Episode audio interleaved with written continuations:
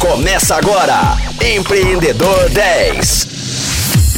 Fala Rocktronics, bora para mais um episódio do Empreendedor 10. Esse é o podcast da Rocktronic que você já sabe traz os melhores empreendedores e empreendedoras do mundo da tecnologia de startup no Brasil. Eu sou o Lucas Uti, fundador da Rocktronic e estou mais uma vez muito animado para essa entrevista de hoje. Gente, tem a temporada tá voando, né? A gente já trouxe muitas pessoas aqui e hoje a gente tem mais uma entrevistada muito legal. Vamos ao que realmente importa, então, porque essa pessoa, essa mulher que está aqui com a gente hoje é incrível. Ela é especialista em carreira e posicionamento profissional, formada em administração de empresas. Aos 23 anos, fundou a sua própria startup, a primeira plataforma de fretes leves e pesados do Brasil. Como todo bom empreendedor, também enfrentou aí insucessos e teve que se reinventar durante a pandemia. E agora a gente vai saber mais da trajetória dessa moça que não quer deixar nenhuma mulher empreendedora para trás.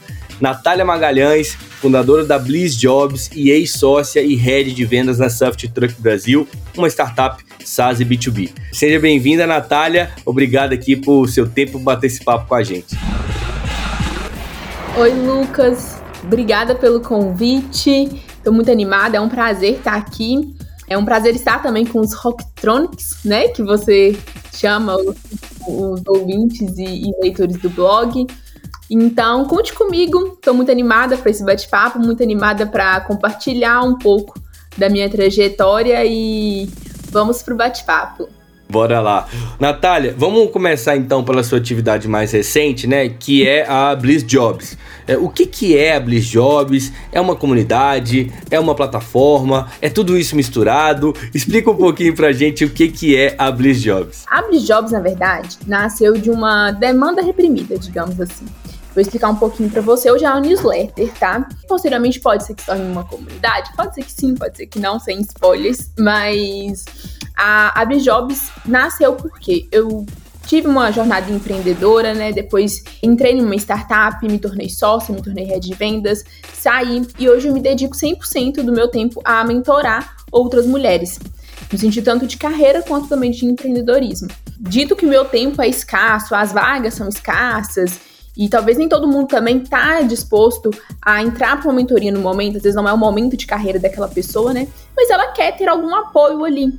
Então ela quer ter alguém que vai compartilhar conteúdos, que vai compartilhar oportunidades, ela quer fazer parte de algo que vai desenvolver ela. E aí, dado que vinha pessoas me procurar para desenvolver a carreira, buscando uma ajuda, buscando uma mentoria, e eu não conseguia atender todas essas pessoas, eu comecei a escrever uma newsletter para quem às vezes não entrava na mentoria ou às vezes não estava no momento, né? E a, a, a newsletter, a, a Bliss Jobs, é muito legal porque é muito legal, é ótimo, né? Eu, a mãe nunca acha o filho feio, né? Nunca vai, nunca vai achar o filho feio. E, e, é, e, e, legal que você já, tipo assim, já abraça e não fala que é feio, não, né? É, é muito legal, gente. Mas assim, vou explicar. É, eu vi outras newsletters, vi outros conteúdos e, e eu sentia a falta de algo que fosse, tipo, muito assim, é concreto, é um, é um, um valor muito palpável para quem tá lendo. E aí, pensando nisso, conversando com outras pessoas também, falando como que eu posso fazer algo que vai entregar valor de fato, assim, toda semana na caixa de e-mail ali de quem estiver lendo. E eu decidi compartilhar uma vaga toda semana. Então eu escrevo sobre a empresa, eu escrevo por que aquela vaga é interessante e eu entrevisto alguém que já está naquela empresa e pego dicas com, essa, com essas pessoas. Então a estrutura né, do e-mail, basicamente, eu falo um pouco da empresa, falo um pouco da vaga e venho com dicas de alguém que já está lá dentro. E aí, toda semana eu escrevo, eu seleciono uma vaga, eu tenho uma lista, né, de empresas que eu entendo que são empresas que têm potencial para você construir uma grande carreira. Escrevo ali por que, que eu acho que aquela empresa é, tem esse potencial, por que, que aquela vaga também é uma vaga estratégica. Porque às vezes isso acontece muito. Você gosta da empresa que você está, mas você não gosta do que você faz até pelos atendimentos com as minhas mentoradas e conversando com outras pessoas, você percebe isso, né? Você fala assim, a pessoa chega, Nath, eu não tô muito feliz. Adoro a minha empresa, mas essa área, essa vaga, não sei o quê. Então eu sempre tento buscar também vagas chaves. Então, vagas que vão fazer aquela pessoa desenvolver habilidades que ela pode aproveitar aquelas habilidades no longo prazo na carreira dela. E, e acho que depois, melhor do que ninguém, quem já tá lá dentro para falar sobre isso. Então, acho que agrega no conteúdo, traz algo mais, como eu te falei, mais concreto, mais palpável. E aí surgiu a ideia da newsletter, que eu hoje então me dedico às mentorias e à, à newsletter. Que legal, Natália. E, e quando você faz. É, é, como é que você faz essa Você faz a seleção das vagas? Você faz uma pesquisa? Ou não? Você tem um relacionamento ali com as empresas para justamente trazer é, vagas estratégicas? Uhum. É, e tipo, ou não? É, como é que funciona isso e mais? Como é que você seleciona as pessoas para entrevistar, de relacionamento seu, você entra em contato com a empresa? Como é que funciona isso? Sobre as vagas, sou eu que seleciono. Então eu vou muito pelas minhas experiências, tanto como gestora, tanto como empreendedora e como funcionária também. Né, a gente vai conversar aqui, a gente vai contar um pouco da minha trajetória. Eu já passei por multinacional, já fundei startup, já trabalhei em outra startup. Então eu venho de uma bagagem bem densa de, de experiência profissional e diversa.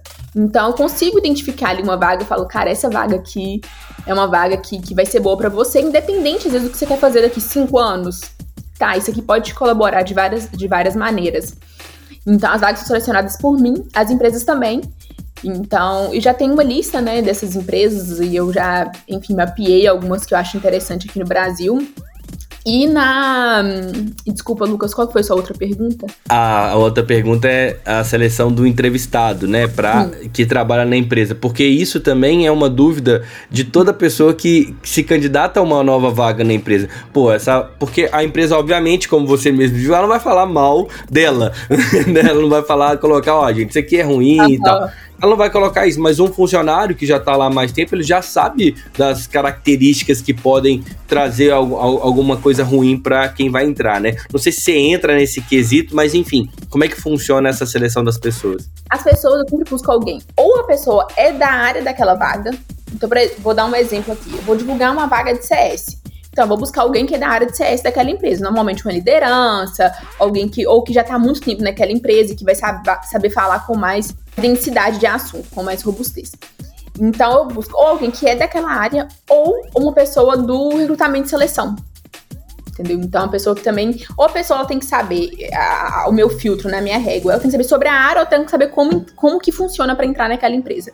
Então, basicamente, assim, eu que seleciono as pessoas, não é a empresa que indica, né? Tipo assim, ah, fa, fa, entrevista fulano. Não, não, eu seleciono a pessoa, convido e ela participa. E aí entra um pouco da, da minha rede de network, outras pessoas por indicação, e aí varia. Legal. E, mas o foco é para é, é para vagas para mulheres ou não? É, é qualquer pessoa, é, qualquer gênero. Tá. É, então, as, as, vagas podem ser. Não, não são vagas afirmativas, então eu não escolho só vagas afirmativas e nem meu público também.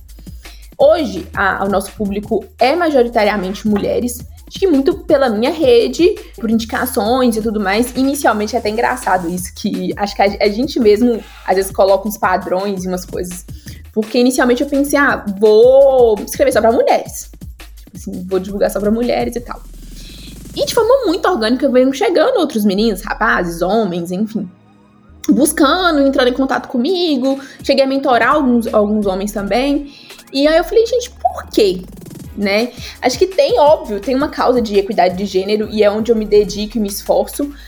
Mas eu também acho que, que tem, tem um. Como é que eu vou explicar? Acho que tem um, um peso muito grande também. Você fala assim, nossa, tem um cara sendo mentorado por uma mulher. Tem um cara lendo o conteúdo que uma mulher escreveu. A maioria do nosso público é mulher, mas ter homens lá também, mesmo que seja minoria, é muito significativo para mim, porque é uma forma também de valorização, sabe? Então você vê muitas mulheres falando para mulheres. E não que isso esteja errado, super apoio esse, esse movimento, faço parte dele, inclusive, não só apoio como faço parte, mas acho importante também você ter homens escutando mulheres falar, sabe? Tá numa posição de fala e o homem numa posição de escuta, isso é raro. Então, gosto muito de, de, ter um público masculino lá também. Aconteceu de forma orgânica e eu achei ótimo. Super abracei e adoro ter todos eles lá comigo toda semana. E é muito importante, né? Porque eu acredito que você, na causa, né, de tentar ajudar mais mulheres e, e, e etc., não necessariamente precisa de excluir os homens do processo, né? Pelo contrário, existem, como você mesmo disse, diz, é, disse, é, várias, vários homens interessados na sua ajuda, vários homens que são interessados a, a ajudar nessa causa também, se interessam por esse, por esse processo. Então, é, é não precisa de excluir, né, Natália? E justamente agregar. Bem legal esse, esse seu ponto de vista.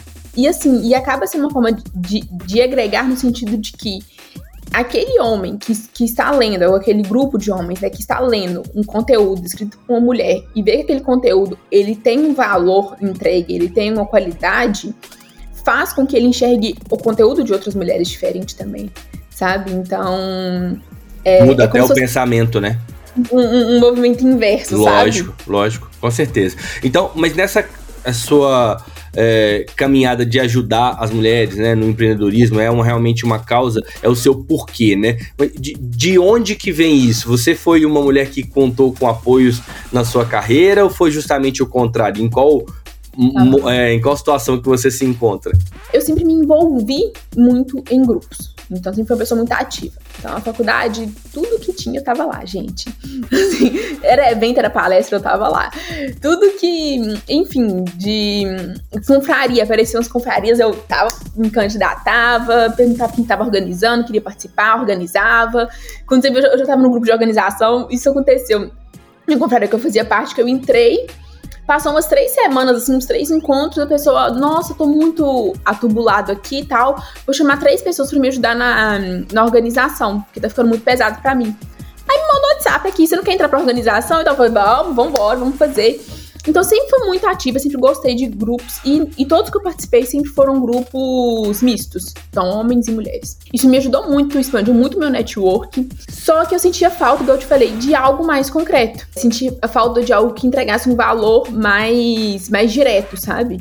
Acho que é, fazer parte de grupos, de comunidades é muito importante, muito. Me desenvolveu muito como profissional, mas é algo que aí você vai construindo. Então você vai construindo relacionamento.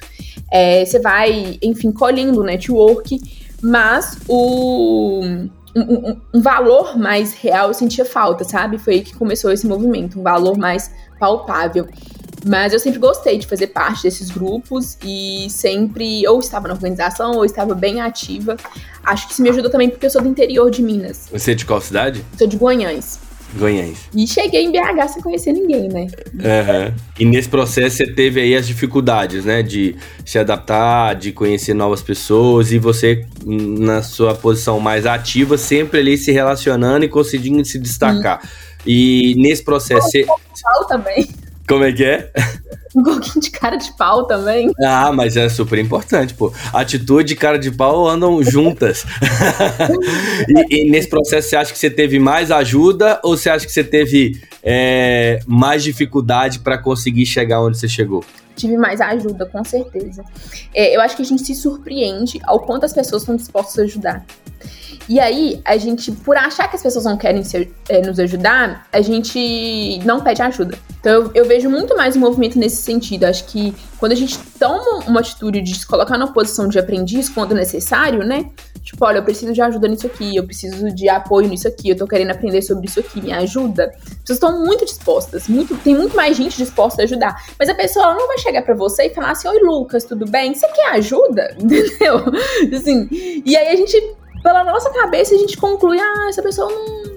Não, não quer me ajudar. Não quer me ajudar, não. Então, Mas você nem pediu, né? Você pediu. tipo assim. É, você nem perguntou, né? Total, total. É, e eu vejo, às vezes, quando algumas pessoas me, me procuram pra ajuda de carreira ou de empreendedorismo, eu sempre. Ela sempre se surpreende, às vezes. Ela fala assim: Nossa, mas você pode? Eu posso, posso fazer uma ligação com você. Eu posso tirar 15 minutos do meu tempo. Eu não posso tirar 15 minutos todo dia, toda semana, entendeu? Mas eu posso te ajudar aqui, eu posso. Então, as pessoas até se surpreendem, assim. Acho que falta, às vezes, mais atitude nossa de pedir ajuda e da ajuda das pessoas certas do que, de fato, as pessoas não estão dispostas a ajudar, sabe? É aquela questão, né?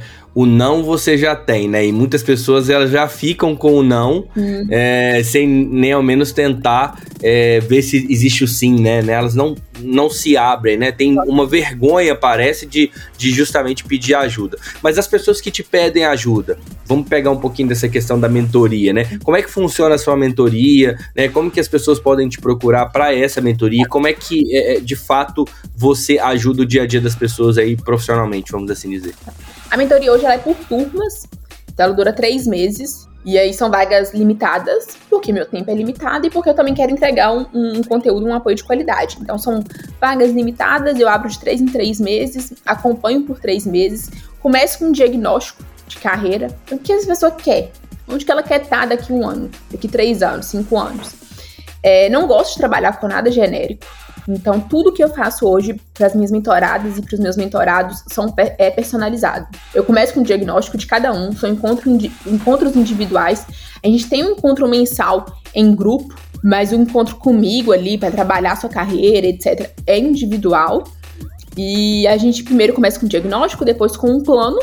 Então, visto onde você está hoje, visto onde você quer chegar, é, quais que são os próximos passos? Quais que são os marcos? E, e aí a gente coloca, eu gosto de chamar de pequenas grandes conquistas. Então, porque a gente foca muitas vezes numa grande realização, mas a gente não entende que para chegar nessa grande realização, você precisa ir subindo um degrau de cada vez. Então, eu vou definir nesse plano quais que são os seus degraus, que é diferente de um degrau de outra pessoa, que é diferente de uma outra pessoa. E aí a gente define esse plano, eu, eu acompanho essa pessoa por três meses na execução dele, né? E depois a gente faz um fechamento de turma e eu abro novas vagas. Durante esse período de três meses, além dos encontros individuais comigo, tem workshop sobre LinkedIn, tem workshop sobre marca pessoal, tem workshop sobre finanças. Então, também tem outros bônus ali que a gente agrega, né, na mentoria, porque uma carreira não é feita também só de é, ah, vou lá, vou entrar dentro da minha sala, vou fazer meu trabalho, vou seguir um cronograma certinho e vou embora e as coisas vão acontecer. Isso é um dos pontos. Então, é, existe outros pontos. Então, expansão de network. Eu convido alguns profissionais de referências, tento trazer pessoas chaves, né, para os que aquela turma quer, quais que são os objetivos, quais são as pessoas interessantes para essas pessoas se conectarem. Então, eu levo convidado, tem workshop de LinkedIn, marca pessoal, oratória. Então, é uma mentoria bem 360 graus. E me acham no Instagram, gente, no link do Instagram. É facinho, Diego. Só buscar por Natália Magalhães, vocês vão achar a Natália no LinkedIn, no Instagram também, né? Nos dois tá disponível lá. Foi assim que eu encontrei a Natália, inclusive. Natália, e aí, só, só para fechar essa questão da mentoria, você falou três meses, né? E aí, uma pergunta que me veio à cabeça: três meses é um tempo ideal para justamente já fazer uma transformação na carreira? Dá, não é pouco ou não? É um tempo certinho? Como é que é essa questão, essa, esse ajuste do tempo para cada pessoa, visto que é uma mentoria, né? Um fato de você estar três meses na mentoria não impede que você renove a sua vaga, tá? Eu tenho uma mentorada, por exemplo, que vai renovar comigo agora. E então ela, olha, eu, eu gostei muito, acho que eu preciso de mais acompanhamento. É aquele sentido da alta, sabe? cessar ali o que é, tá grave na pessoa, então a pessoa não tem um plano, ela não sabe quais são os próximos passos que ela quer dar, ela não, ela não tem muita noção de como que ela posiciona ali no LinkedIn, ela tem muita noção de marca pessoal, de oratória, ela tá cheia de mentalidade limitante, então você faz ali um, um grosso, sabe? Um, igual eu falei, um 360. Mas o plano, ele não dura três meses. Entendi, entendi. Então eu faço um acompanhamento por três meses, eu, eu hum, faço vários eventos e vários encontros para desenvolver essa pessoa, como se fosse uma enxurrada ali de conteúdo. Uma aceleração mesmo. Uma aceleração, essa é a palavra, viu, Lucas? É uma aceleração ali três meses, mas o plano que eu traço é para objetivos de curto e longo prazo. Então ela vai levar um material com ela, ela vai saber o que ela tem que fazer daqui seis meses, daqui um ano, daqui dois anos, e ela continua com o meu WhatsApp. Então, algo também que acontece. Esses dias uma mentorada me mandou WhatsApp e falou, ela chama Maria Luísa, falou, é, Nath, me... Você consegue um tempo para mim? Eu sei que a mentoria já acabou e tal, mas eu posso te ligar 30 minutos? claro que pode, me liga aqui. Eu tava na academia, a gente conversando, e ela, recebi uma proposta, é isso, o que, que você acha?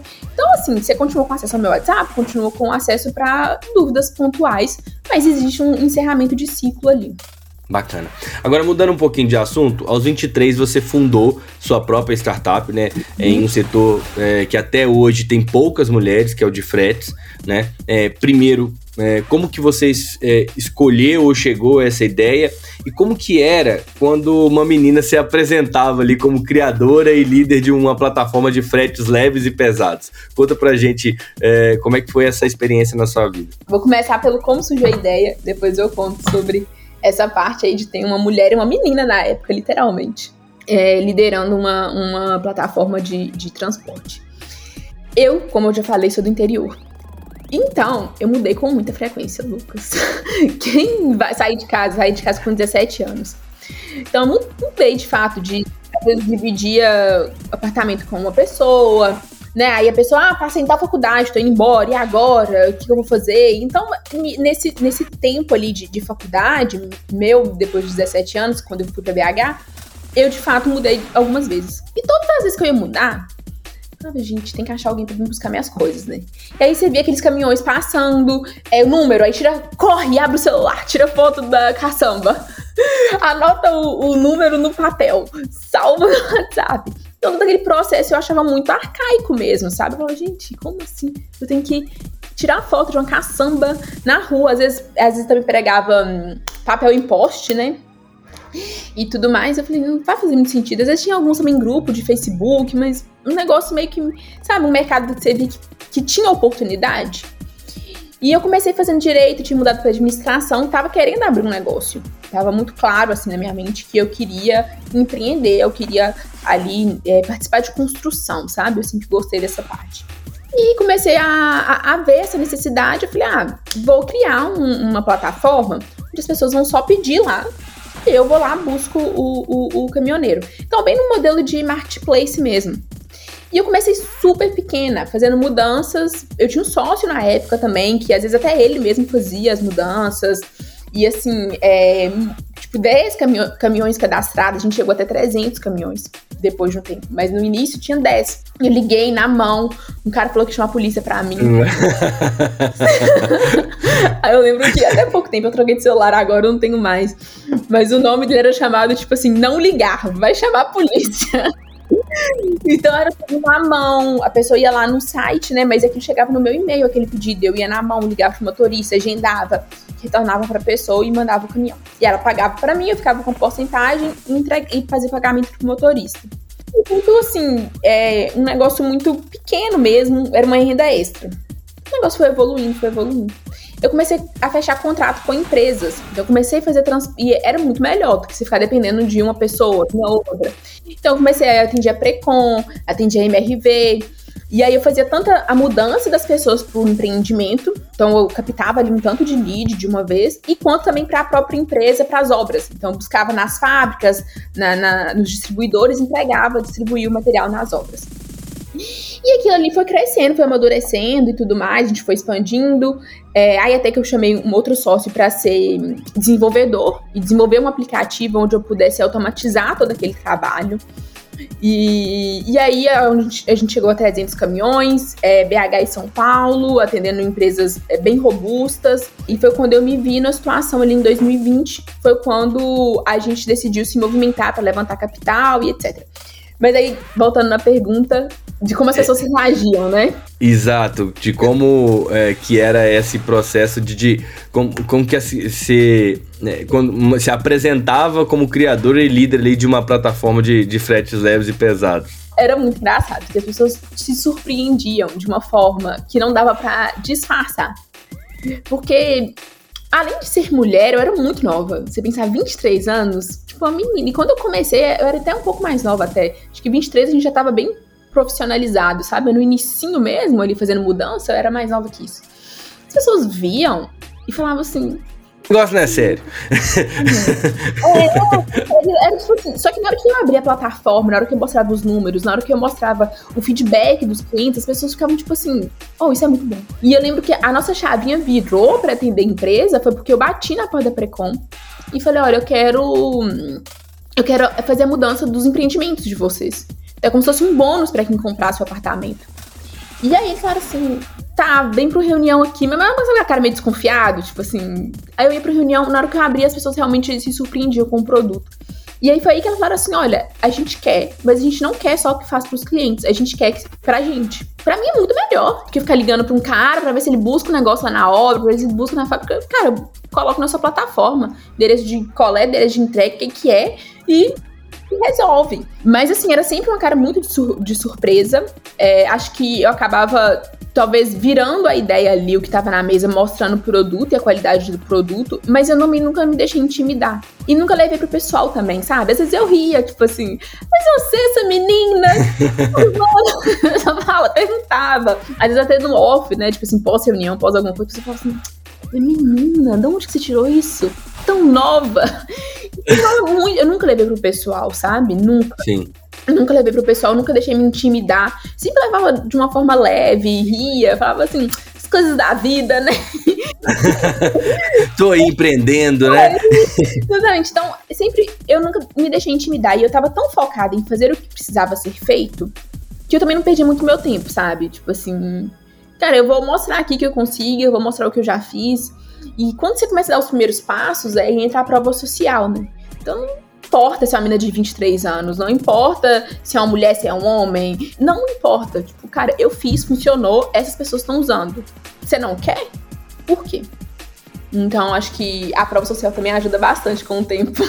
Certeza, isso resolvia a maioria dos, das desconfianças, vamos assim dizer. Realmente foi muita experiência, né? Em pouco tempo aí, é, com 23 anos você já estava com um negócio rodando, né? Você tinha um sócio na época, é isso? Eu iniciei com um, um sócio cofundador, né? A gente começou juntos.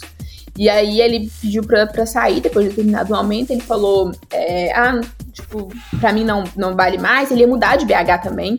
Se eu tô mudando, tô querendo outras coisas e, enfim, prefiro sair. Aí eu comprei a parte dele comprei a parte dele assim, gente. O negócio era desse tamanho, né?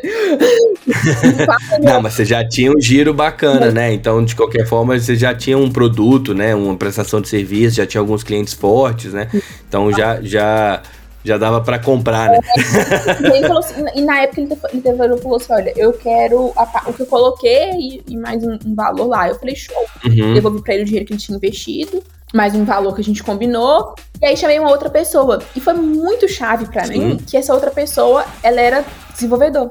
Então, aí que trouxe o desenvolvimento do aplicativo, eu consegui automatizar e acelerar. Porque quando você criou, qual a plataforma, como você falou assim, eu criei uma plataforma, né? Como que era essa plataforma inicial e depois você foi pro aplicativo, foi isso? Era, era tipo um site, tinha página no Facebook, Instagram e site. Você ia para um link, o link te, te levava tipo para um formulário. Aí a pessoa abria, colocava endereço de coleta, endereço de entrega. Aquele, a pessoa tinha a sensação de que era automatizado. Você que tá aqui. Entendi. Então, por trás, era eu que recebia aquele pedido, ligava pro motorista, falava, você pode ir lá? Aí eu agendava com o motorista. A, na cabeça da pessoa era tudo automatizado. ali, porque era um site, não era uma, uma PP, era um site. Mas por trás, é, é uma plataforma, porque era ali tal, mas por trás era, era manual ainda, sabe? Até a inteligência era sua. Era a sua inteligência executando ali. Mas isso é, é, Tem várias histórias de startups que começaram exatamente assim. Desse, se eu não me engano, o Airbnb acho que foi dessa, exatamente dessa forma. Né? Eles recebiam lá, ligavam para casa, negociavam e conseguiam fechar e passavam para o cliente. Uhum. Agora, você falou de dificuldades, a gente estava conversando de dificuldades em 2020, né? Chegou a pandemia. É claro que nada aí se compara à tragédia de cerca de 15 milhões de mortes no mundo, né, segundo estima a, a OMS, mas os negócios e os empreendedores também sofreram muito. Né? Você teve que descontinuar o seu trabalho. Eu queria que você falasse um pouco desse período, de como você se reinventou, o que, que aconteceu de fato, uhum. e, e perguntar se você é a cliente mais importante da especialista de carreiras Natália Magalhães. Sim, vamos lá. Então, Lucas, é... eu, nesse momento todo que eu tô te contando aqui de negócios e tudo mais, eu tinha um trabalho paralelo. Então, eu trabalhava na Celormital, eu pegava todo o meu salário e colocava na empresa. E, e aí eu tinha um sócio, etc. A empresa começou a faturar. Você fala assim, cara, eu vou pedir demissão e vou me dedicar só a isso aqui. Quando a gente conseguiu automatizar, eu falei assim, tá no momento de eu pedir demissão. Pedir demissão. Isso que ano? 2019, final de 2019, 2019. início de 2020, ali nessa transição de 2019 para 2020. foi quando eu pedi demissão. E aí eu falei, o negócio tá super estruturado agora e tá na hora, tipo assim. Eu fiz esse movimento que era um movimento arriscado. Eu falei, e para acelerar ainda mais a expansão, agora que a gente tá automatizado, eu vou buscar um investimento. Então, já tinha, obviamente, uma carteira de clientes, a gente já tinha faturamento, fazia sentido eu ter um, um investidor comecei a conversar ali com algumas pessoas. Essa, essa parte aí, as pessoas se surpreendiam, era aí, Lucas? Porque se chegar para um cliente, ele viu o produto, ele tava convencido. Agora, se chegar para um, um cara, às vezes eu conversei, cheguei a conversar com alguns empresários muito renomados, cheguei a conversar com fundo, etc. Assim, eu chegava na reunião, a pessoa já esperava que ia ser um negócio totalmente diferente. Tipo assim, quando eu começava a falar do que, que era, eu falava assim, gente, que, que essa menina tá arrumando? E era engraçado que tinha alguns que se surpreendia tanto, que falavam assim, gostei de você. Que beleza! E aí pegava café e Coca-Cola e ficava uma tarde inteira conversando de negócio. Mas aí comecei a conversar com, com essas pessoas, com investidores, com fundo, etc. E aí, e pedi demissão e o negócio acontecendo ali no início de 2020. Fechamos como investidor. Fechamos assim, conversei com vários, entendi o que era o, o que faria, faria, mais sentido, né? Então é você, é você, apertando a mão, é você. E a gente fazia, ia fazer uma viagem para São Paulo, tipo, numa terça, e a gente assinava o contrato na sexta. Na segunda, tudo fechou. Que momento, hein? Foi muito cirúrgico, assim. No coração, né? No coração. E aí eu liguei para ele na segunda-feira, com aquela situação toda e tal. E pra ele falei, olha, que, que faz, a gente viaja, porque ainda tava naquela coisa assim, a gente vai viajar, não pode, vai no aeroporto. É, não, era tudo muito. Ninguém sabia de nada, na verdade. As pessoas tinham esperança de abrir duas semanas depois. Tipo isso. Exatamente. E ele era um pouco mais velho. E ele falou assim, Nath, eu não vou me expor. A gente não sabe como que vai ser. A gente não sabe nem se chegando no aeroporto na, na terça-feira a gente vai conseguir é, embarcar. Então eu pedi minha secretária para adiar nossa passagem para daqui uns 15 dias. A gente faz, vai lá em São Paulo, faz, a gente tinha uma série de reuniões para fazer lá e a gente assina o contrato no final dessa semana.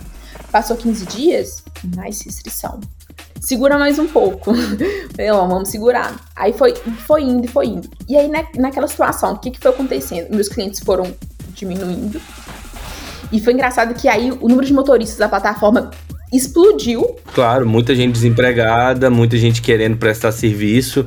É, isso aconteceu com todas as plataformas de, de entrega também, né? É, iFood, Uber, todas elas começaram a receber um número grande de de pessoas se cadastrando para prestar o serviço, mas ao mesmo tempo também o número de clientes é, caiu na mesma proporção, né? Exatamente. E quando você pede, vamos supor, em iFood, cara, a Uber até cai um pouco, porque as pessoas ficaram um tempo sem sair muito de casa. Ah, né? é verdade, verdade. Mas, aí, Mas o número de, o número de funcionários, ah, de, de, de pessoas na plataforma para prestar o serviço de motoristas, né, aumentou.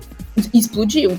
E é. aí, o, o iFood, você ainda viu uma explosão ali de clientes também. Na minha plataforma, no caso, foi. Os clientes meio que saíram, sabe? Assim, tinha alguns pedidos de pessoa física, porque muita gente mudou também. Né? Então, ah, o aluguel, não sei o que, não consegui. Então, muita gente tinha alguns pedidos, mas os pedidos de pessoas jurídicas caíram. Que era o forte da sua empresa, era o que, que, que segurava as contas, vamos assim dizer, né? Exatamente. E aí, enfim, um investidor ali com o pé atrás, porque todo o movimento de economia, etc., todo mundo muito incerto, ele falou, Nath, me desculpa, mas eu realmente não sei mais se é o momento de eu estar tá colocando um investimento de risco nesse valor e tal. Era um valor considerável, era um valuation também bem considerável. Ele falou assim: hum, é, vamos pousar até o meados do ano. Tipo, até junho. Ele falou assim: não acho que passe de junho, julho, isso aqui. Loucura, né? E aí, meus clientes caindo muito o número de pedidos e tudo mais, então não é contrato fechado, né, por pedido, então foram caindo muito. E eu falei, cara, não tá fazendo mais sentido e não estava fazendo mais sentido, e para eles também não estava fazendo mais, e eu via uma gama de motoristas ali ociosos, aquilo me deixava até meio chateada, sabe? Claro, você tinha um compromisso também com eles, né? Total, total, eles, enfim, adoravam a plataforma, etc. E aí eu falei, ah, vou, vou pausar. Acho que é hora de pausar. Acho que a gente tem que saber a hora de parar também, né? Até onde eu insisti, eu insisti por um ano nesse contexto, 2020 inteiro. E aí, inteiro, assim, até setembro, outubro, mais ou menos. E aí foi quando eu sentei com meu sócio na época e falei, olha, chamava Lucas, inclusive. E aí falei, chama, né? Falei, olha, acho que tá na hora, na hora da gente pausar.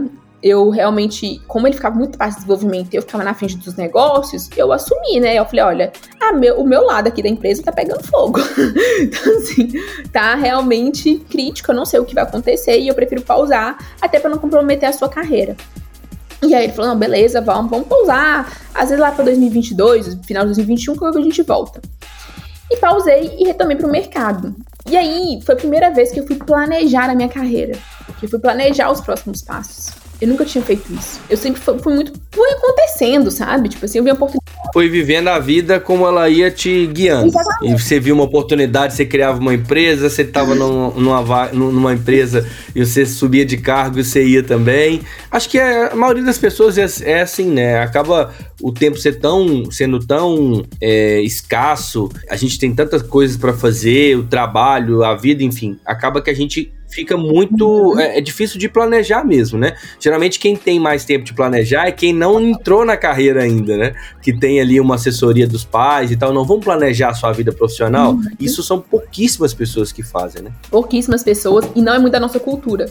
Então eu tô, até, tô aqui no Vale do Silício e eu vejo quantas pessoas aqui são mais estratégicas e pensam mesmo, fazem as coisas intencionais, etc. Não é muito da nossa cultura pensar. E aí foi quando eu me vi, eu falei, eu preciso pensar. Por quê? Eu passei por uma multinacional, eu fundei uma startup, mas ao mesmo tempo também, eu não posso chegar numa empresa achando que só porque eu fiz isso eu vou chegar no melhor cargo e tal, mas eu sei que eu desenvolvi habilidades em que eu posso agregar muito em um negócio, sabe? E aí eu falei, preciso pensar. E foi quando eu decidi para a área de vendas B2B. Vendas é uma área, eu sempre fui muito articulada, sempre consegui me sair muito bem em reuniões, em, enfim, desde reuniões com clientes até reuniões com investidores. Então, eu sempre tive essa parte da comunicação bem desenvolvida.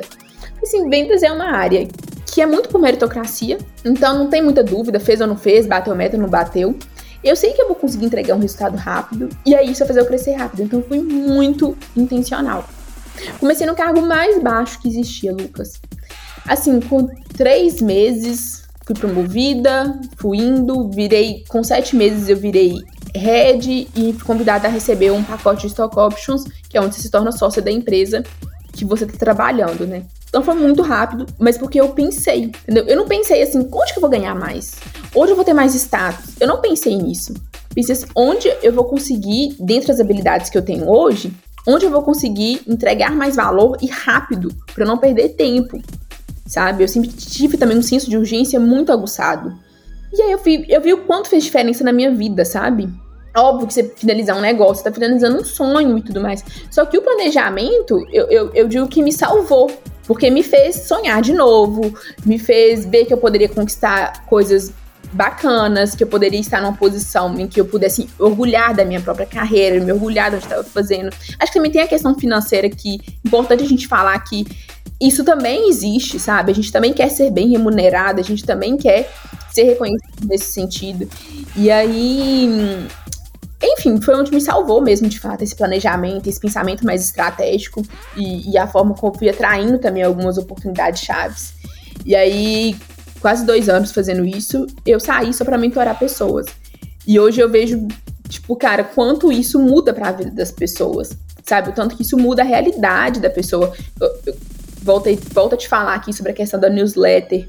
Eu, sempre fui muito focado no resultado. Então, como que eu posso ajudar mais pessoas? Então, como que a minha newsletter ali semanal vai entregar valor?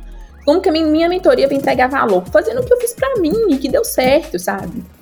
Então, acho que é isso. Assim, me reinventou completamente como profissional. Bacana. E só pra gente pontuar, porque eu acho que talvez tenha ficado meio uhum. vago, qual que era o nome da, da startup que você criou? Busque Fretes. Busque Fretes. E a Busque Fretes acabou, não existe mais. Acabou completamente. É um nome muito...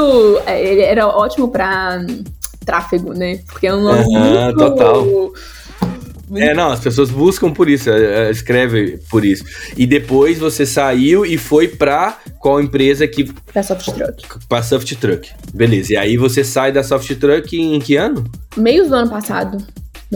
Mas isso foi uma escolha sua. Você é, viu que você não queria mais aquilo, uhum. você cedeu as suas, as suas ações, vamos assim dizer, e saiu para empreender novamente. A gente tem um, um contrato né, de vesting normalmente, quando a gente faz isso. Então, aquele contrato te permite sair ali com dois anos, enfim, você pode levar uma parte ou não, aí depende do que você combinou com a empresa, isso varia um pouco. Mas foi uma decisão minha, assim, foi uma decisão que eu sentei mesmo com o CEO da empresa, a gente conversou, sabe? Falou, ele também reconheceu, ele falou assim, acho que chegamos num teto aqui, né, tipo, de entrega e tal, eu também eu acho. Tipo, a gente dobrou de tamanho depois que eu assumi com, como head, sabe? Então, a gente alcançou ali um milhão de reais de MRR, então um milhão de reais de é, receita mensal recorrente. E isso é um marco para uma, uma SaaS, né? Então, a gente realmente teve entregas muito consideráveis. Era só eu quando eu entrei, tipo, do comercial, era eu e o CEO fazendo negócio. E a gente contratou gente, a gente montou time, a gente trouxe a gente fazer pré-venda, para fazer closer. Só que chegou no momento que a gente sentou realmente falou: eu não me vejo desafiada aqui mais, e, e acho que chegamos num ponto muito interessante, construímos algo maravilhoso, mas na hora de acho que eu parti para uma nova coisa e eu queria mais liberdade também. Entendi. Então foi um movimento ali em conjunto que os dois optaram por isso. Mas obviamente você também fez isso planejado, né? Você também se estruturou para isso. Agora, você foi. trabalhou ali, você, você disse pra gente, né, voltando aí no passado, você trabalhou na ArcelorMittal, né, que é uma das maiores produtoras de aço do mundo, uhum. né? Ela é, portanto, aí é uma indústria muito tradicional, né, e também com poucas mulheres na operação, pelo que eu acredito. Se eu tiver errado, você me corrige, por favor, mas o que a gente vê normalmente nessas indústrias é esse mais ou menos o perfil, né? O que, que uma indústria como essa, que pelo menos em tese é tão diferente do mundo das startups, te ensinou que você traz até hoje para sua carreira na, nas empresas de base tecnológica? Então, Lucas, cara, planejamento, organização uma organização do tamanho da Celor, é muita gente. Eu, eu, eu, posso até errar no número aqui, tá? Mas deve ter 17 mil funcionários só no Brasil. A gente tá falando de uma das maiores empresas do mundo, com presença em quase todos os países. Muita organização. Tipo assim, para um negócio desse rodar e, e, ele, sabe, ele funcionar, precisa de muita divisão clara. Uma coisa que eu aprendi lá é que quem, o que tem dois donos não tem dono nenhum. Então, assim, não existe isso. Ah, vamos fazer aqui, vamos. Não, quem vai fazer? Qual que é o prazo? Quando que tem que entregar? Que, qual que é o resultado disso aqui? Então, é, é, essa administração, essa visão muito de padrão, de organização, de quem que é o dono disso, qual que é o prazo, muito claro qual é a demanda de cada um. Eu acho que isso me formou muito como profissional. Assim, é uma empresa maravilhosa. Em relação à representatividade feminina, é, tive a oportunidade de trabalhar com muitas mulheres, inclusive mulheres na liderança. Eu não sei hoje como está, é, tipo, a divisão em números, sabe? Eu sei quando você pega a parte técnica, então é quem fica ali nas usinas, a parte ali mais, digamos, é, manual. Uhum. Operacional. Operacional, exatamente. É muito. A presença é muito forte masculina. E aí, quando você vai para o meio, meio ali, então você vai pegar analistas, é, um, um, gestor mais júnior, etc. Até onde eu acompanhei era, era, era mais equilibrado. Quando você pegava na alta gestão, ali precisaria talvez de um pouco mais de, de evolução. Então, quando você pega né, cargos de diretores, de, de gerentes gerais, enfim, eu falei, não sei falar números, posso até estar falando hoje pode ser diferente, né? Ter um... Pode ter equilibrado isso, talvez, é. né? Mas sim, da, da, época que você trabalhou, obviamente. Mas o histórico é das, dessas empresas é muito isso também, né? Até porque essa parte operacional geralmente é muito maior, né? Então acaba que no grosso da empresa é, vai dar uh, um número maior de homens mesmo. Mas isso que você relatou da organização, né? Desse aprendizado é, é, é, o que muitas empresas, é, muitas pessoas que trabalharam em empresas muito grandes, como uhum. Arcelor, como Ambev, como Vale, enfim, como essas empresas é, é, trazem de, de retorno, né? É uma pressão muito grande, é uma responsabilidade muito grande, é um estresse muito grande, mas o, o quanto você aprende em pouco tempo é absurdo, né? É absurdo, é absurdo. E, e, assim, de fato, eu nunca tive uma experiência tão redonda. Entende? Tipo assim, essas são as minhas entregas. É isso que eu preciso fazer. Tá muito claro para mim. E tá muito claro pro meu parceiro também o que é dele. Não que uma pessoa não possa colaborar com a outra, sabe? Óbvio que pode e deve, né? Mas é aquilo que eu te falei, de, de, ter realmente, de fato, um dono, cada processo, cada demanda, cada meta, então... Bacana. Agora, a gente estava conversando aqui em off, né? E ontem eu te mandei uma mensagem que pro Brasil tava tarde, aí hoje de manhã você me respondeu, não, Lucas, uhum. fica tranquilo, eu tô em outro fuso e tal, e eu não, não sabia, eu mandei uma mensagem, gente tarde para para Natália, para a gente atualizar as coisas. Você me atualizou de que está nos Estados Unidos, né? Você está passando uma temporada por aí. Eu queria que você contasse pra gente o que, que você está aprontando aí nos Estados Unidos, o que, que você tá. É, qual que é o seu objetivo aí de estar tá passando essa temporada aí? É, eu tô aqui com meu noivo e a gente decidiu passar um tempo aqui, foi uma decisão em conjunto, porque eu queria me desenvolver mais no sentido de carreira. Como eu falei, eu tive minha própria experiência, eu vejo minhas mentoradas tendo retorno, mas eu também não quero ficar muito no superficial, sabe? Então eu quero estar me desenvolvendo, me desafiando e me desenvolvendo mais. E aqui, de, de certo modo, estão as maiores referências do mundo das suas áreas. E pro meu noivo também era muito interessante pelo movimento de inteligência artificial que está acontecendo. Então hoje aqui no, no, no, no Vale do Silício não, porque a gente fica em São Francisco, o Vale do Silício fica próximo da onde a gente está. A gente não fica exatamente no Vale. Que no Vale fica mais as empresas, tipo Google, é, YouTube, e aí as, e mais os funcionários que moram ao redor, sabe? Não são empresas muito grandes. Desculpa, não são cidades muito grandes, são empresas gigantes. Mas aqui em São Francisco é, é onde a gente consegue receber mais, tem mais estrutura. E aqui tem um bairro hoje só focado em AI, então onde as pessoas se encontram, todo mundo que está desenvolvendo algum negócio nisso, o pessoal da OpenAI também faz os eventos, faz as coisas. Então tá muito quente e pro meu noivo era estratégico estar tá aqui. E eu queria aprender com os melhores do mundo, entendeu? Tipo assim, eu queria estar, tá, de fato, onde, onde estão os melhores sabe? Onde estão tá as, as, melhores políticas de carreira, onde estão as melhores políticas de desenvolvimento, tanto pessoal quanto profissional. De fato, hoje é o Vale do Silício, a região aqui de São Francisco. Então eu vim de fato em busca de conhecimento para entregar mais aula para as minhas mentoradas e me desenvolver também. Acho que se sentir desafiada é importante. Bacana demais esse, essa procura sua por, por, esse, é, por esse desenvolvimento da sua própria carreira, vamos assim dizer, né? Você tem que estar preocupado Sim. com a carreira das, das outras pessoas, mas com a sua, obviamente. E aí me vem uma pergunta dentro desse momento que você está vivendo e do que a gente está vivendo também no mundo de inteligência artificial, as pessoas têm questionado muito, né, sobre a, a, o futuro do emprego, como é que vai ser e tal. Não sei se você está tendo essa. É, podendo participar de algumas coisas aí junto com o seu noivo em relação a isso. Você tem buscado informação? O que, que você pensa dessa do futuro aí da inteligência artificial junto com o trabalho, visto que você está tendo essa experiência aí agora e o seu foco hoje é mentorar pessoas para evoluir no trabalho? Vou começar de uma forma mais teórica, acho que você vai me entender. Mundo é como ele é e não como a gente quer que ele seja. O que eu procuro não pensar é que se deveria ou não, mas é o que vai ser. E o que vai ser é que, de fato, pessoas vão se tornar. Vai ser necessário menos pessoas para fazer os trabalhos. Não sei se a frase ficou muito bonita, mas é isso. Sabe? Então, cada vez mais, para entregar uma, um valor, uma entrega, uma meta, seja lá o que for com que você trabalha, vai precisar de menos pessoas por trás daquilo. E aí entra a importância de você ter um planejamento, de você saber quais são as minhas habilidades chaves, de você ter uma marca pessoal, de você entregar um valor além né, para aquela empresa, além só do, da entrega ali do dia a dia.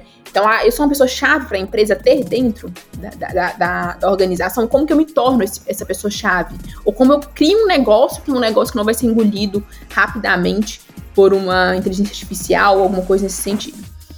É real, tipo assim, você entra aqui, você, você sai na rua, tem uma empresa nova, esqueci o nome dela, posso até te mandar depois. Ela. Você pode comprar um carro comum, Tipo, a gente viu esses dias na rua um Jaguar, no qual a pessoa comprou um equipamento, colocou e o carro pode andar sozinho. Então você não precisa, por exemplo, ter, ter um Tesla. Então os carros, a, a, condução autônoma é muito real aqui já. Sabe? Tem algumas cidades é, no mundo que essa empresa já, já tem autorização para rodar. Uma dessas cidades é São Francisco, acho que é São Francisco, a região do Arizona, e tem mais em outros lugares. É, então isso é real. Como que vai acontecer? A questão de motorista de Uber sabe? A inteligência artificial, ela já programa para você. Ela já adianta que você tá, você começa a programar, ela vai completando o código para você. Como que a gente vai fazer isso tanto desenvolvedor dentro das empresas? Então, a inteligência artificial, ela já simula uma ligação. Como que a gente vai fazer tanto de vendedor pré-venda dentro das organizações? Então, assim, igual eu falei, não é um papo, assim, eu, eu enxergo isso não como, tipo, é certo ou errado, sabe? Acho que nem cabe a mim esse debate a gente vê grandes cabeças pensando nisso, né? Tipo assim, o, o próprio Elon Musk sugerindo, tipo, uma renda é, mínima para todo mundo, não sei, alguma coisa vai ter que ser feita. Mas quem quiser se reinventar, quem quiser, enfim, permanecer no mercado, vai conseguir, mas precisa ver todo o seu negócio ou a sua carreira, dependendo do que a pessoa fizer, de forma muito mais estratégica. E de forma muito mais como eu me torno essencial dentro disso aqui. Como eu entrego um valor além. E aí eu vejo uma, a, a marca pessoal e algumas habilidades chaves sendo a resposta para isso. É, e aí também junto com isso, para ter esses dois precisa de um planejamento muito forte, né? As pessoas vão ter que agora o que você está me dizendo é gente, vai chegar algo, é, já, já existe algo que vai mudar muito a, a nossa relação é, de trabalho. Né? E óbvio que na, na, na, evolução do trabalho de uma maneira geral, isso já vem acontecendo. Só que agora eu acho que as coisas vão ser muito mais rápidas do que foram a, até agora. Então, esse planejamento, as pessoas precisam de estar literalmente preocupadas com esse planejamento para se poder estar tá preparada. Porque às vezes, é, você disse aí, vamos citar, né? Um, um, motorista de Uber. Ele está hoje nessa situação porque ele é habilidoso em dirigir, conhece é, a área que ele dirige e tudo mais. Porém, ele pode ter outras habilidades que o mercado vai precisar daqui a um tempo, mas ele precisa se, de, é, se entender, né, o, o, o Natália? Ele precisa se redescobrir, literalmente, se preparar para isso. Sim, total, total. Assim, é, de fato, eu, eu assustei assim um pouco quando a gente chegou, e até em evento, né, o que, que as inteligências artificiais estão fazendo. Se a gente fica impressionado com, com o chat GPT, que, de fato, cara, é muito legal o que o chat faz, é muito fora da curva, mas acho que é, tipo, isso aqui do que tá por vir, sabe? Então. É, isso que eu tenho ouvido também falar de muitas pessoas, inclusive nosso último entrevistado é, disse exatamente isso o que a gente está vendo hoje é só um pinguinho dentro do oceano de coisas que vão é, ser mudadas daqui a um tempo e num tempo relativamente curto, né? Agora, Natália, vamos mudar um pouquinho de assunto para a gente falar é, um pouco mais do, ser, do, do, que, que você faz aí nas suas horas livres. A gente pesquisou aí que você gosta muito de ler, de pesquisar todo tipo de mídia e temas, e, e que os seus preferidos aí são negócios e desenvolvimento pessoal. Você tem um tempinho aí para descansar? Como é que você faz aí nas horas livres? então, é, acho que esse é o bom de você trabalhar com o que você gosta, né? Eu realmente amo essa parte de empreendedorismo, desenvolvimento pessoal, desenvolvimento de carreira, desenvolvimento profissional. É uma parte que eu gosto. Eu gosto de ler, eu gosto de ler história, então eu gosto de ler conteúdo mais técnico também. Então, de fato, é uma área que eu amo. Eu não sou uma pessoa muito da balada. Então, não é muito. Já fui mais nova, uma vez ou outra, mas nunca fui, assim. Até quando era nova, de tipo, ah, todo final de semana, todo. Não, às vezes uma, duas vezes no mês ali e tal, quando era mais novinha. E aí, mas nunca foi algo que me interessou muito. E eu sempre gostei muito dessa parte de leitura, de, de assistir séries, assistir filmes ligados a esses temas que eu gosto. Agora, aproveitando meu tempo aqui, eu tenho buscado, enfim, finais de semana, eu gosto muito de caminhar. Então a gente aproveita a vista maravilhosa, essa cidade que é linda. E aí eu gosto de caminhar, falar sobre a vida. E, e sabe aquela caminhada que você vai assim, sem muita intenção? Tipo, você vê uma rua legal, você vira. E aí passa a manhã inteira caminhando, para num lugar, nem planejou, ah, vamos comer aqui, nesse lugar parece ser legal, vamos experimentar. E aí conversa sobre a vida, sabe? Sobre assuntos aleatórios, às vezes, que realmente vão fluindo. Então eu gosto desse momento de fluidez, sabe? Sem muito planejamento. Tipo, vamos sair caminhando e vamos ver o que, que acontece. Acho que você consegue fazer muito isso quando tá num lugar que você ainda não, não conhece tanto, né? Tá, tá, se, tá conhecendo e tudo mais. Então, eu gosto muito dessa parte e gosto muito de arte também. Então, inclusive, estou muito animada esse de semana para conhecer uma galeria aqui, que acho que é a segunda maior galeria de arte do mundo, eu acho, se eu não me engano, tá entre as maiores. E aí eu gosto da parte de arte moderna, algo que me encanta, me paralisa, assim, consigo ficar alguns minutos só olhando para aquela para aquela arte e pensando e, enfim, refletindo. Eu acho que nesses momentos você acaba também resolvendo muitos problemas, né? Porque é uma forma do seu cérebro ali é, dar uma desligada dos, das coisas que você fica ali tentando resolver, mas ao mesmo tempo, nesses momentos de relaxamento, você nossa, é isso aqui, ou você vê alguma coisa, você conversa com uma pessoa, a pessoa te dá uma ideia, né? Você acaba gerando ali uma. aproveitando aquele momento de descanso para descansar, mas também criando ali a oportunidade de resolver problemas, né? Que a gente tem no dia a dia. Muito bacana, Natália, você compartilhar é, é, a sua vida, né, de uma maneira geral, o seu aprendizado. Uhum. E agora eu queria que a gente passasse aqui uma espécie de sabatina, é, aproveitando essas a, a, o que você gosta de fazer. E eu queria que você indicasse pra gente um livro. Pode ser três. Pode ser três, pode ficar à vontade. Você sabe que essa é a, a, pergunta que eu mais recebo aqui, né? Porque eu coloco um livro, Não. porque no mínimo um livro, mas, nossa, pode ser dois, pode ser quatro, pode ser cinco, pode, pode ser quando você quiser. Tá, eu vou compartilhar o Almanac de Naval Ravikant. É um livro que te dá uma visão de vida, assim. O livro, o, o livro em português, ele tem alguns erros, não é escrito também pelo Naval, na verdade é um transcrito dos, dos podcasts e entrevistas do, do, Naval, né? Que foi um dos caras que iniciou o, o Angel List, que é um investimento anjo em startups tal. Fez, enfim, enxergou vários potenciais negócios ainda quando eram muito pequenos. E aí ele, é um outro cara que eu não vou lembrar o nome dele agora, ele compilou todos esses conhecimentos do Naval em um livro. O livro, sabe quando o livro tipo abre a sua cabeça? Assim, ele me deu uma visão diferente. É um livro super pequeno, mas me deu uma visão diferente sobre vida pessoal e profissional, sobre habilidades, sobre como você se torna alguém essencial. Então, acho que um pouco esse é um, um livro que me marcou muito.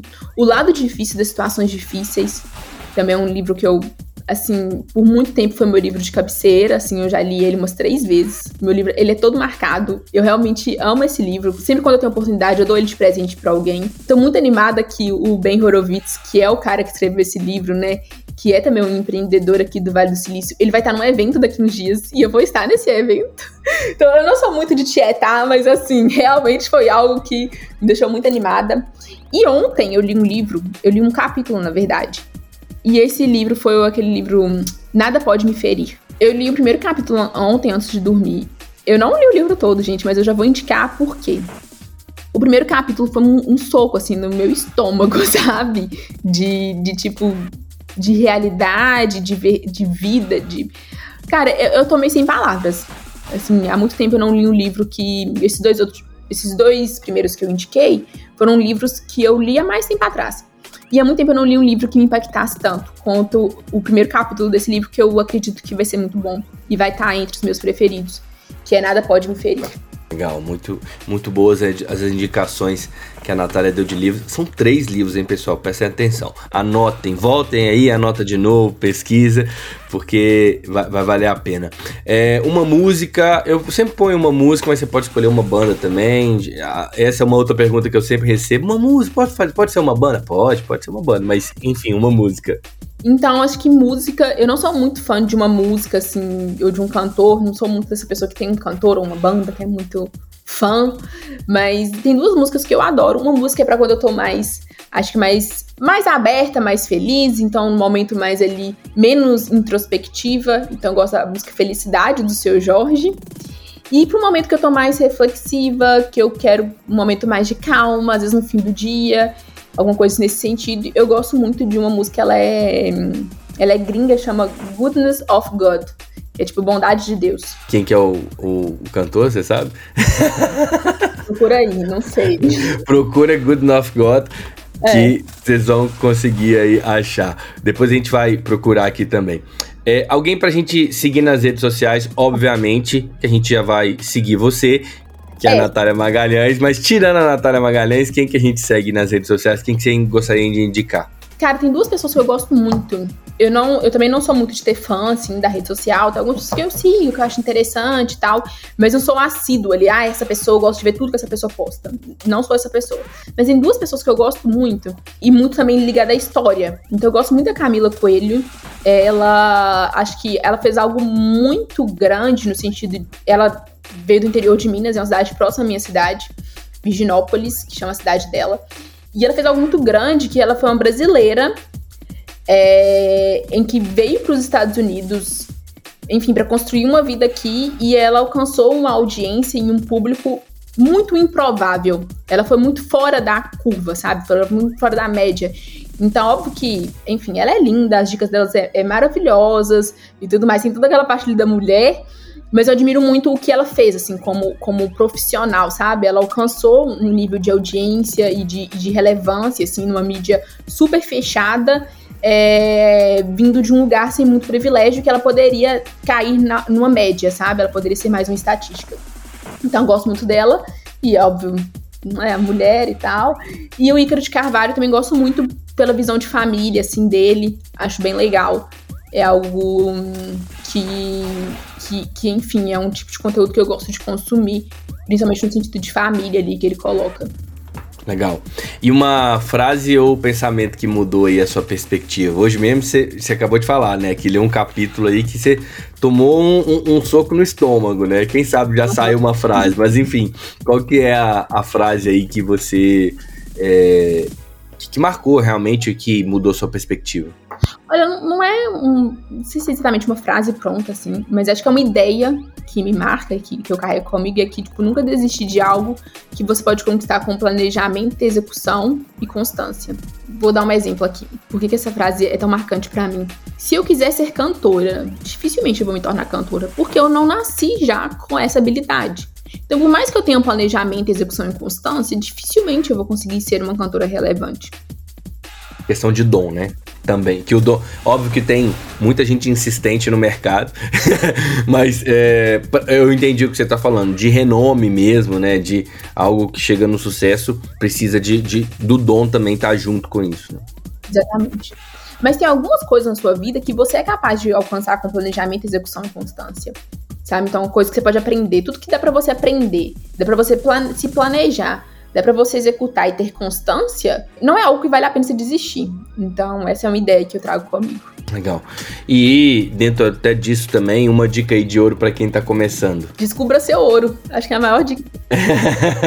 Tudo que a gente falou de transformação de mercado, não importa se você quer empreender, se você quer fazer carreira numa empresa, enfim, acho que isso é irrelevante desde que você descubra no que, que você é bom, no que qual que é o seu ouro, entendeu?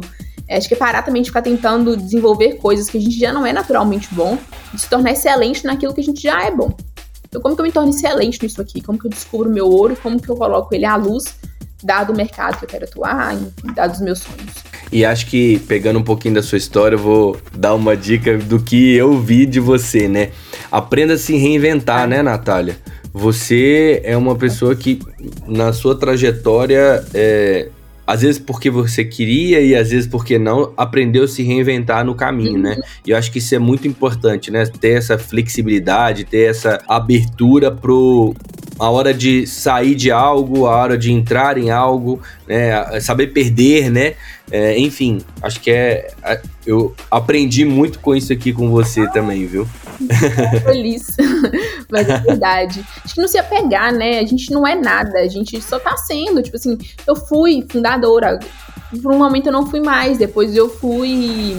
Eu fui é, líder de equipe, hoje eu não sou mais, hoje eu sou mentora, eu sou empreendedora. Então, assim, e pode ser que daqui a um tempo eu volte, pode ser que sim, pode ser que não. Enfim, acho que curtir o caminho e, e sem reinventar mesmo, sem muita neura também. Legal. Natália, a gente tá chegando quase ao fim aqui da nossa entrevista, mas antes a gente tem aqui o que eu chamo de momento de surpresa. A maioria dos entrevistados, eles realmente não sabem o que está acontecendo aqui, o que vai acontecer aqui agora e o que que é. é. A gente traz, a gente tem um compromisso aqui no Empreendedor 10, na Rocktronic, de fazer a conexão entre os empreendedores, entre o ecossistema. Né? Quando a gente fala de ecossistema, a gente pensa justamente nessa conexão entre todos os atores ali presente no ecossistema. E nada melhor, nada mais importante do que os próprios empreendedores se conectarem, né, quebrarem essa aquela barreira que você disse, né, de chegar e perguntar, né, de ter uma opinião, enfim, é, e às vezes a gente fica muito no virtual, às vezes a gente está próximo da pessoa não consegue perguntar. E aqui na Rocktron a gente quase que força essa conexão. E o objetivo aqui é trazer justamente essa conexão entre as pessoas. E nosso último entrevistado foi o Igor Gontijo, né? Ele é fundador da HackerEds. É, não sei se já, se já conheceu o HackerEds, mas é uma plataforma aí que ajuda os empreendedores com anúncios online. Né? Ele revolucionou realmente o mercado de anúncios online aí. E ele foi o nosso último entrevistado e ele deixou uma perguntinha para você. Fala Natália, aqui quem tá falando é Igor Gontijo, fundador da HackerEd, sócio do Conta Simples. E a pergunta que eu tenho para você é a seguinte: a gente sabe que o profissional de hoje ele precisa sempre estar tá, aprendendo, estudando e se atualizando o tempo inteiro, mas que isso compete muitas das vezes com a rotina corrida que todo mundo tem, querendo ou não, do dia a dia de trabalho, mais família e vários outros assuntos. Eu queria saber qual recomendação você tem para as pessoas que querem evoluir na, na carreira, querem estar tá sempre estudando ali, mas que precisam se organizar para conseguir de fato separar um tempo para sempre estar tá se atualizando e fazendo cursos e crescendo nesse aspecto profissional aí. Então vamos lá, vou responder a pergunta do Igor Gontijo. Igor, qual que é a minha dica? Acho que são três passos para você conseguir crescer na carreira, fazer suas demandas do dia a dia, né, se desenvolver, alcançar os seus objetivos dentro da nossa rotina louca que é hoje em dia com tanta informação, com tanta oportunidade. Primeiro, é filtrar então, o que, que de fato eu quero? O que que de fato vale a pena investir meu tempo e que vai estar tá, é, ligando, ligado aos meus objetivos de curto e longo prazo? A gente tem muitas opções. Por um momento a gente teve falta. Hoje a gente tem excesso de informação e de opções. Então, acho que filtrar essas informações, se planejar e não negociar. Eu acho que eu vou colocar mais uma, tipo assim, não negociar a sua agenda, não negociar o que é prioridade para você né? Se, se planejar, acho que é o básico, filtrar, se planejar, não negociar. E acho que vou colocar mais uma que é entender que constância não é sobre não parar. Constância é sobre parar e voltar. Então, uma coisa que, que, que acontece, às vezes a pessoa começa a fazer um curso, dando um exemplo. Aí ela para por uma semana, ou ela para por três dias. E ela fala, ah, já era, né? Não, você parou, agora volta. Então volta rápido, volta o quanto antes. Não existe alguém que nunca parou. Entendeu? Não existe alguém que nunca cansou, porque a gente não vê o, o, o, o, por trás ali das câmeras das pessoas. Mas as pessoas cansam, as pessoas param por um tempo, por um dia, por dois dias, por uma semana, dependendo do que for, né? Então acho que constância não é sobre nunca parar, é sobre parar, recuperar, voltar. Voltar. Sempre voltar. Mais rápido possível. Acho que é isso. Legal demais. Isso serve, gente, inclusive para mim ou para todas aquelas pessoas que compram aquele tanto de curso, que tem um tanto de curso para fazer e não consegue fazer tudo. E aí, às vezes, né, o Natália se sente até muito culpado, né, por ter comprado aquele curso e não conseguir ter efetivado. Enfim, é, esse é, acho que é, um grande do, é um grande problema que acho que a maioria das pessoas hoje tem com esse excesso de conteúdo que hoje as pessoas têm acesso, né? Mas infelizmente o tempo é tão corrido como o Igor disse, que às vezes uma coisa que você queria fazer muito você não consegue fazer naquele tempo, né? Total, demais, Lucas, concordo demais. É filtrar mesmo, né? Se planejar, filtrar. E assim, você, fez um curso, você fez dois módulos, aí você, na semana que você falou que ia fazer o módulo 3, você falou, você fala assim, ah, pulei essa semana, ah, abandonar de uma vez. Não, cara. Então volta pro módulo 3 na, na semana 4, faz de conta que a terceira ali não existiu, ninguém vai ficar sabendo. Esquece o que ficou para trás, literalmente, né? E volta ali a fazer é, o que você se comprometeu a fazer. Legal demais. Ô, Natália, a gente realmente agora tá chegando no nosso final, né? Depois disso tudo, eu te faço um agradecimento, mas antes ainda de chegar no final, tem mais uma coisinha que é dentro daquele compromisso, né, nosso de uhum. fazer essa conexão. Eu te faço um o mesmo desafio que tem feito aí para com todos os convidados, que é pensa dentro da sua rede de conexão nesse mundo de inovação, startups, que nome vem na sua cabeça é, para gente, a gente convidar para ser o nosso próximo entrevistado do Empreendedor 10. Você indica e a gente convida essa pessoa é, nos próximos episódios. Acho que minha indicação aqui para as próximas edições o Bento, o Bento Meirelles da Minimal, gosto muito do trabalho deles. É, acho que eles estão inovando numa empresa tradicional, né? Que é empresa de é, varejo, roupas, e conseguindo trazer inovação para esse mercado. Gosto muito deles. Super indico vocês convidarem aqui. Legal demais. A gente vai convidar então o Bento para as próximas entrevistas. Inclusive, se eu não me engano, algumas entrevistas atrás a gente entrevistou o Cadu da Alugator, que recentemente agora é sócio também do Bento, né? Então, uma grande indicação aí sua pra gente entrevistar o Bento da Mínimo. Natália, agora sim, de fato, chegamos ao fim. Oficialmente. Agora, agora acabou. Agora acabou o nosso papo. Obrigado mais uma vez pelo seu tempo, né? Pelo por organizar a sua vida aí com fuso horário diferente pra gente poder bater um papo. Só te agradecer mesmo por essa conversa inspiradora. Valeu mesmo. Obrigada, Lucas. Obrigada a todo mundo que acompanhou até aqui. Me sigam nas redes sociais, LinkedIn, Instagram, tô sempre lá ativa, postando um pouco da minha rotina, postando um pouco sobre carreira, desenvolvimento pessoal. E obrigada, pessoal. Até mais. Até a próxima.